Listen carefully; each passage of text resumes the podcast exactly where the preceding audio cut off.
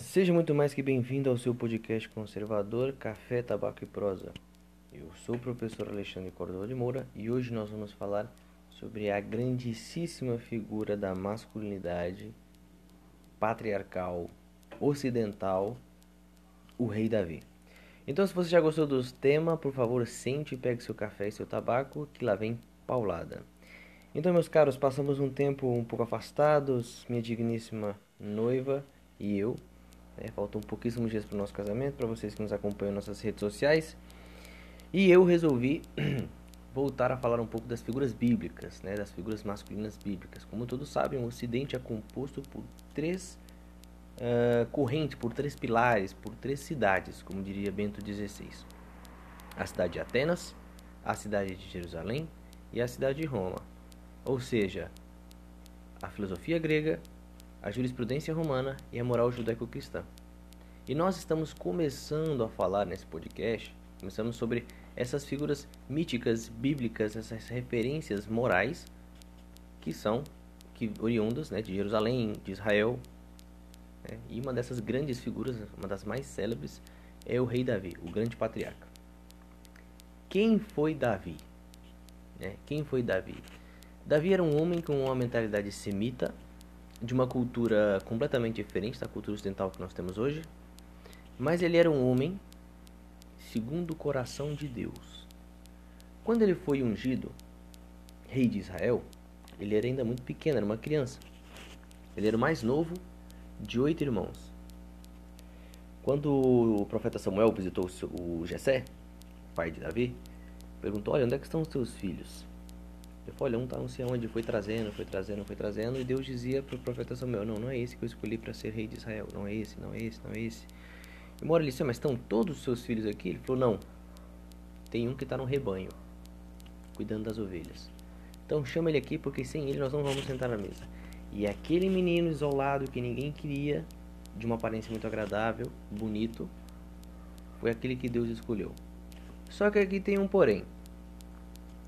O profeta Samuel ungiu ele como rei de Israel, mas já havia um rei, inclusive um rei judeu, que era Saul. E por que que Saul perdeu o reinado? Porque Saul era uma figura viril, sim, mas ele cometeu um erro que muitos homens cometem nos dias de hoje. Que nós muitas vezes escutamos essa frase: Seja homem para assumir os seus erros. Seja homem para não sei o que. Se você for homem, faça isso. E o que que Saul fez? Saul entrou numa guerra que Deus pediu. Deus pediu também para que todos os despojos daquela guerra, ou seja, aquelas coisas que pertenciam aos pagãos, ouro, animais, objetos, fosse tudo sacrificado. Ele não esperou o profeta Samuel chegar. Quando o profeta Samuel chegou, ele mesmo já tinha feito. E passado outras coisas ali que não eram para ter feito, não cabia ele fazer. Ou seja, desobedeceu a Deus e ao profeta. Qual foi o erro dele? Ele tentou agradar a Deus e aos homens. E jamais alguém vai conseguir agradar a Deus e aos homens 100% em todas as circunstâncias. E ele não foi homem para, digamos assim, ceder à pressão. Né? Ele não foi homem para aguentar a pressão, ele cedeu. Cedeu a pressão e Deus rejeitou no seu coração e escolheu Davi. E por que Deus escolheu Davi e não só simplesmente não, sei lá, mudou Samuel, mudou Saul, o coração de Saul, fez com que Saul se transformasse no homem, porque Saul tinha se pervertido. Aquilo que eu falei, nós para nós chegarmos a essas outras grandes figuras de masculinidade, que também são símbolos de inteligência, também são símbolos de virilidade, é, também são símbolos, enfim, de moral, de força. Nós temos que passar primeiro no porquê de quem é o homem.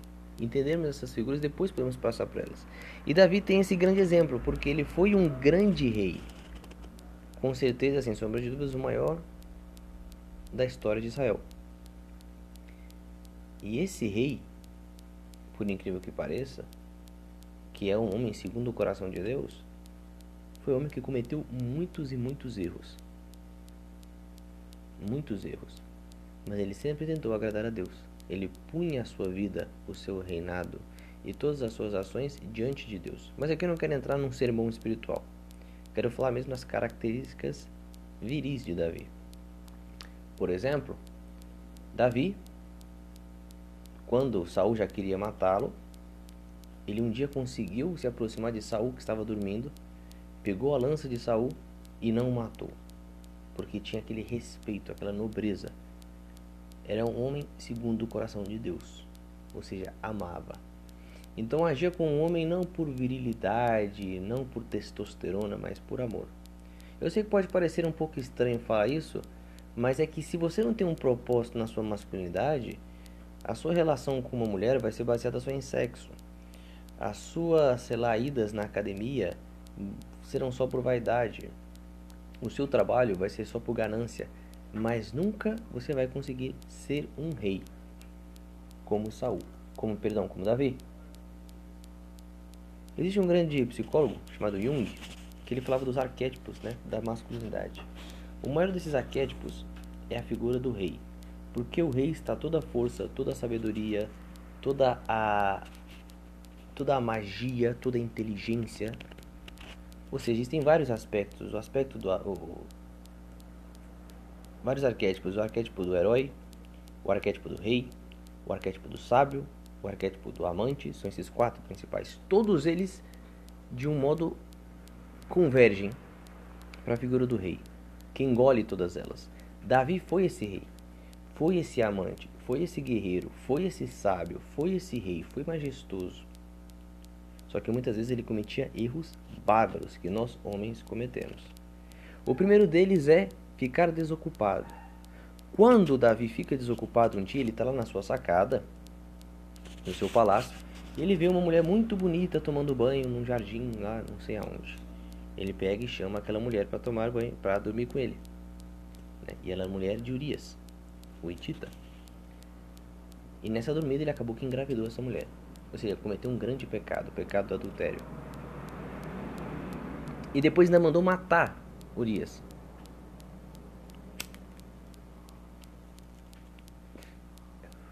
Essa sua ação foi abominável diante de Deus. Mas tudo começou porque ele ficou vago, sem nada o que fazer, um desocupado. Ou seja, isso homem nenhum pode fazer. Ele que tinha que estar lá no campo de batalha, morrendo, lutando pelo seu povo, dando a vida, ou cuidando da sua família, ou cuidando do Estado, do seu reino. Mas não, fez uma coisa completamente contrária.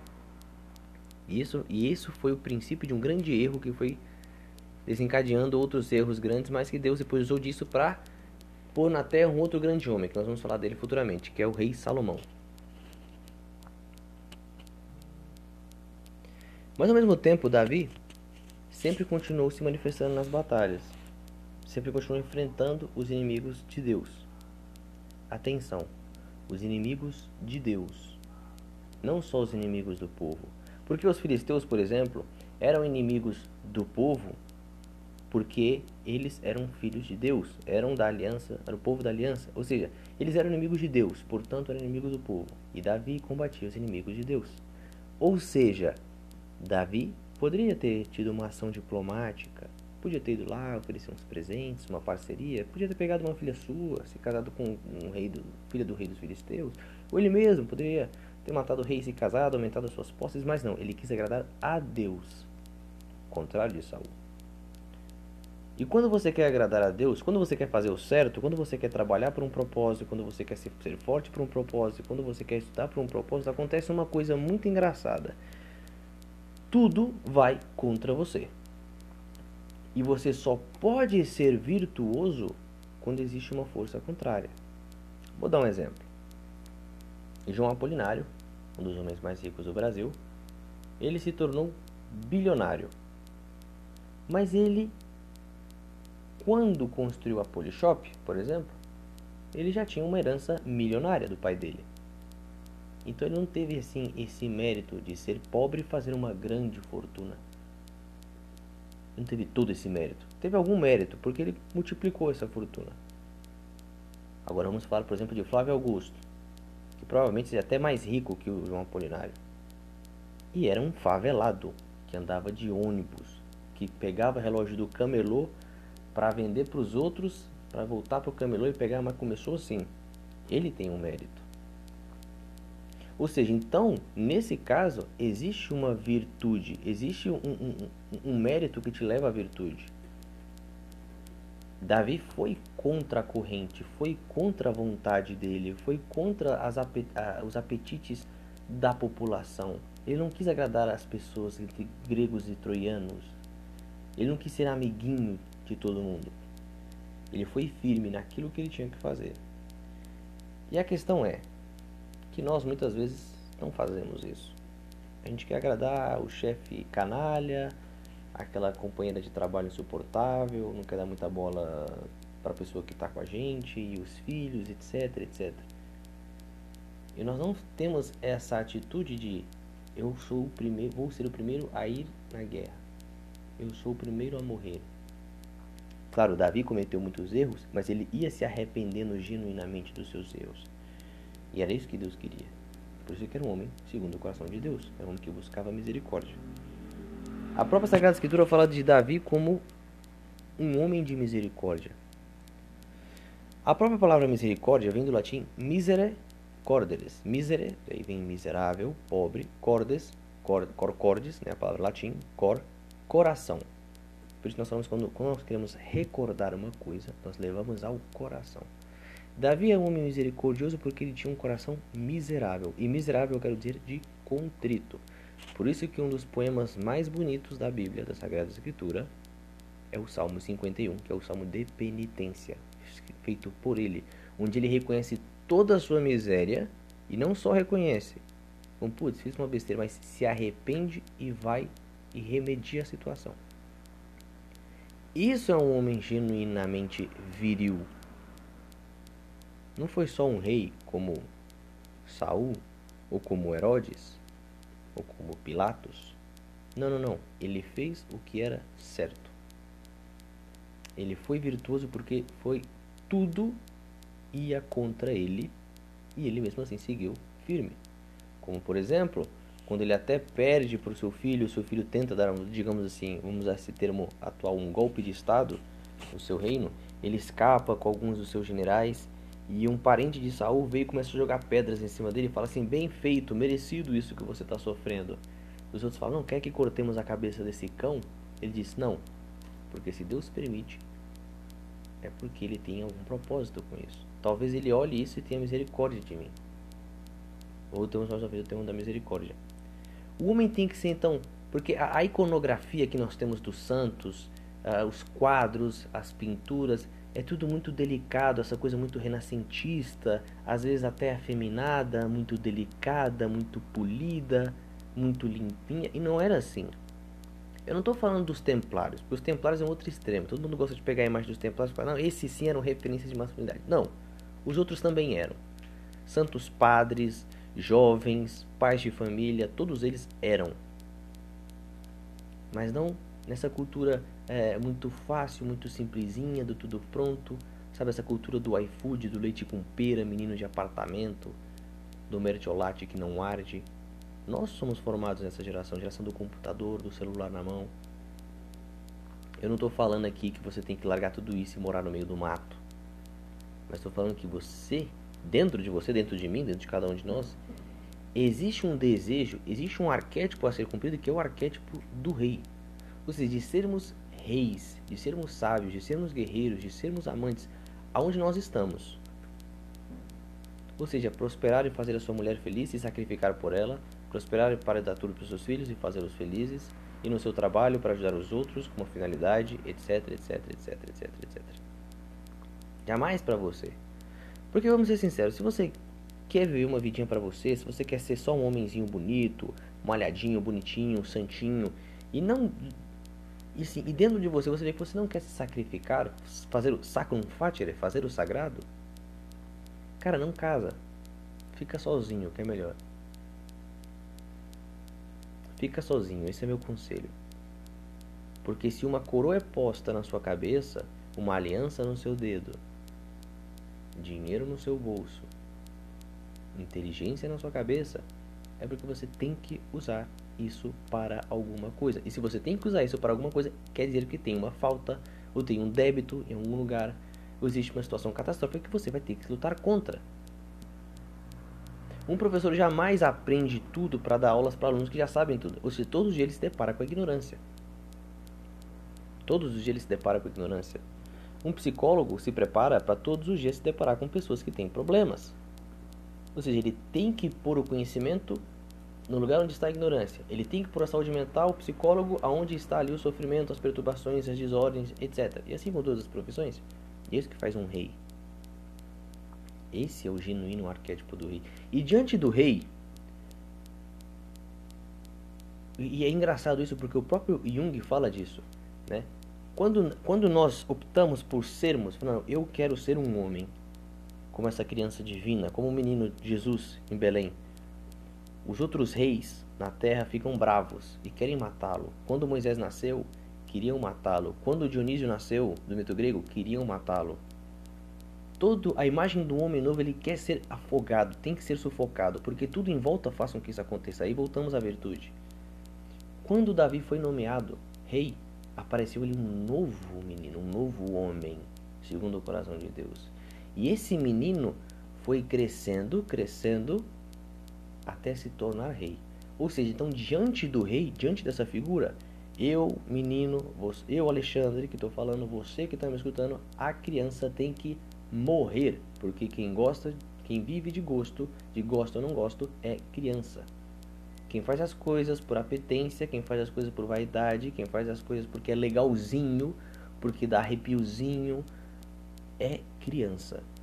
A gente está aqui para tacar o pau, para dar a vida. Aqui morremos todos, é um ditado que se diz na Espanha. Aqui morremos todos. Então é isso, meus caros. Não tenho muito mais para falar para vocês hoje. Espero que vocês compartilhem esse conteúdo. A Gabriela Tomás me fez uma proposta de a gente fazer um, um podcast junto. Vamos começar aqui a fazer um pouco de conteúdo para casais, até porque a gente vai casar. A gente vai falar um pouco mais sobre o nosso relacionamento, sobre o casamento que está chegando. Então espero que vocês compartilhem isso não só com seus amigos, com aquele Zé Cruzada, com aquele rato de sacristia, aquele menino chato, aquele mesquinho que você conhece, mas compartilhe também com aquele seu amigo macho, aquele seu amigo que foi criado na roça com mertiolate que ardia. E compartilhe também com as moças para que possam também entender quais são os verdadeiros homens que elas procuram. Porque as muitas moças, as superficiais, as estúpidas, procuram esses meninos só que tem dinheiro, um menino bonitinho, um menino não sei o que, e não procuram um homem de verdade. Por isso que elas se frustram. Porque elas também não fazem a parte dela. E aqui a Gabriela tem conteúdos espetaculares para mulheres, para moças. Tá bem? Católicas ou não.